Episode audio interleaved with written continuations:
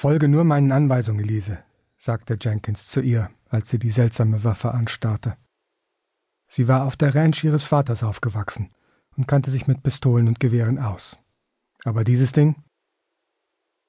Er hatte es als eine automatische Schrotflinte bezeichnet, aber es erinnerte sie eher an einen Blaster aus den Star Wars-Filmen. Halte sie fest an deiner Schulter. Sie wird wie ein Maultier kicken, aber das dürfte dir keine Probleme bereiten.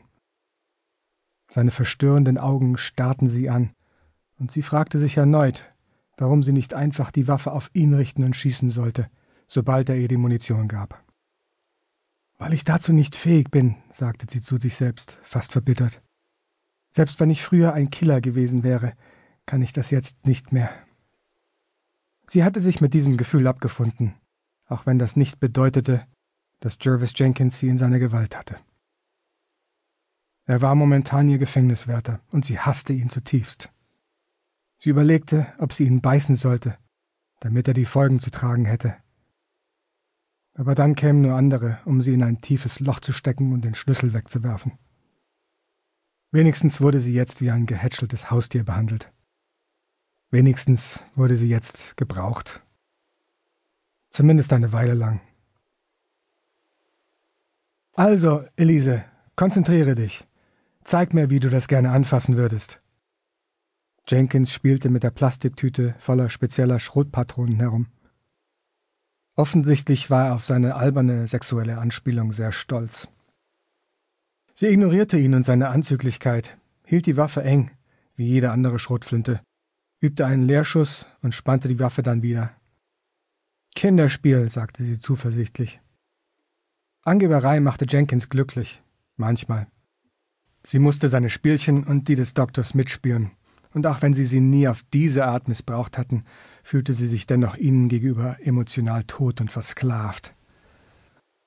Obwohl sie Atheistin war, verdammt nochmal, ich bin schließlich eine Wissenschaftlerin, war sie so am Ende, dass sie in letzter Zeit immer wieder das gleiche Gebet an das Universum oder irgendjemanden richtete. Hilf mir bitte. Jenkins schnalzte in einer herrischen Geste mit den Fingern. Okay, mach schon, da rein, und dann gehen wir den Plan noch einmal durch.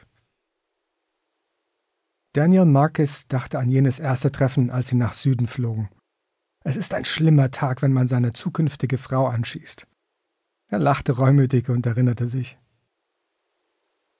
Als er an jenem Nachmittag von der Arbeit heimkam, schien etwas nicht zu stimmen. Die Seitentür seines Hauses stand offen. Er parkte seinen verbeulten alten Van in der Einfahrt, schaltete den Motor aus und lauschte.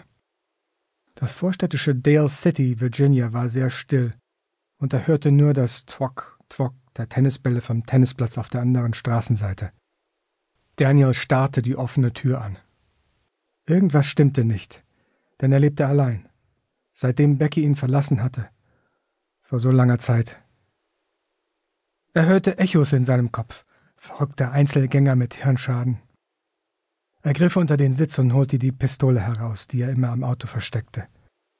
Die Pistole in Standardgröße ruhte gut in seiner Hand, mit zwei Zusatzmagazinen in einer Klemmhalterung.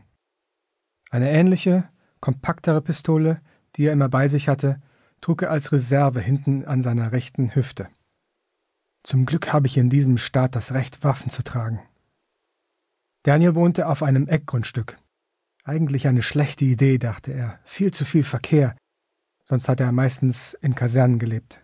Nicht ablenken lassen. Konzentriere dich, DJ. Angeblich waren die physischen Schäden daran schuld, dass er nicht richtig denken konnte. Explosion, Gehirnerschütterung, Hirnverletzung. 3, 2, 1, bumm. Konzentration, Daniel.